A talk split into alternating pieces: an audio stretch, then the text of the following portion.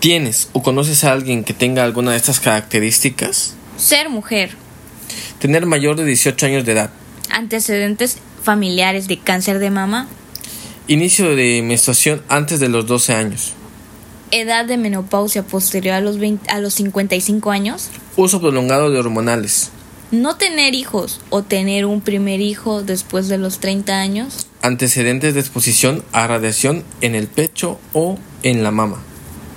Ser portadora de una mutación genética o alteración en los genes BRCA1 y BRCA2. Entonces, este podcast es para ti. Buen día a todos los hablantes de habla hispana que nos están escuchando desde cualquier parte del mundo. Bienvenidos a un nuevo episodio de Salud Scare. En este episodio hablaremos del cáncer de mama. Cada año en América Latina se diagnostican más de 462 mil nuevos casos de cáncer de mama en mujeres. Casi 100 mil mujeres mueren a causa de esta enfermedad. Para el 2030, el número de mujeres diagnosticadas con cáncer de mama aumentará un 34%. 572 mil casos y 130 mil muertes. El cáncer de mama es el cáncer más común y la segunda causa de muerte por cáncer entre las mujeres en América. El diagnóstico temprano, junto con los avances en el tratamiento, han llevado a mejores resultados para las mujeres con cáncer de mama. Las tasas de incidencia de cáncer de mama en América del Norte son dos veces más altas que en América Central. Esto no quiere decir que los americanos tengan mayores probabilidades de tener cáncer. Esto quiere decir que el diagnóstico se está llevando a cabo mejor en América del Norte que en América Central. En datos importantes, una de cada 14 mujeres tiene cáncer de mama y no lo sabe. Entonces te invitamos a que compartas este podcast con muchas mujeres y muchos hombres para poder ayudarlos a comprender un poco más sobre el cáncer de mama.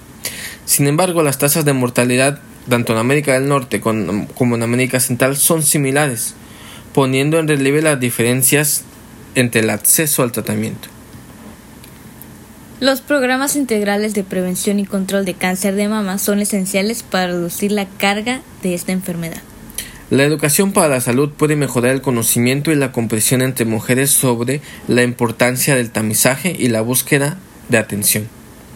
Aunque las, causas de cáncer de mama siguen siendo desconocidas, los factores que pueden aumentar el riesgo incluyen los antecedentes familiares, la edad temprana en la menarquia y la edad avanzada en el primer parto, el uso de hormonas, la obesidad y el alcohol.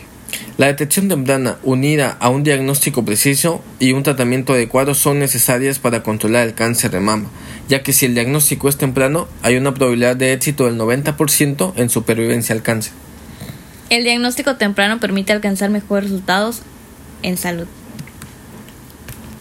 En América Latina y el Caribe, el mayor porcentaje de muertes de cáncer de mama es del 56% y ocurre en mujeres menores de 65 años en comparación con América del Norte, un 37%.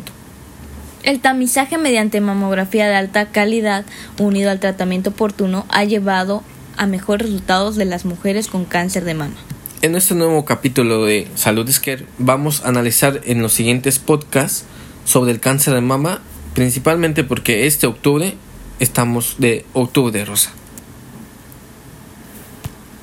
Síguenos en nuestras redes sociales en Salud Scare para más datos interesantes y no te pierdas el siguiente podcast donde hablaremos de factores de riesgo de cáncer de mama y autoexploración y muchas cosas más. Abre tus oídos a nuestros siguientes podcasts, arroba Salud Scare.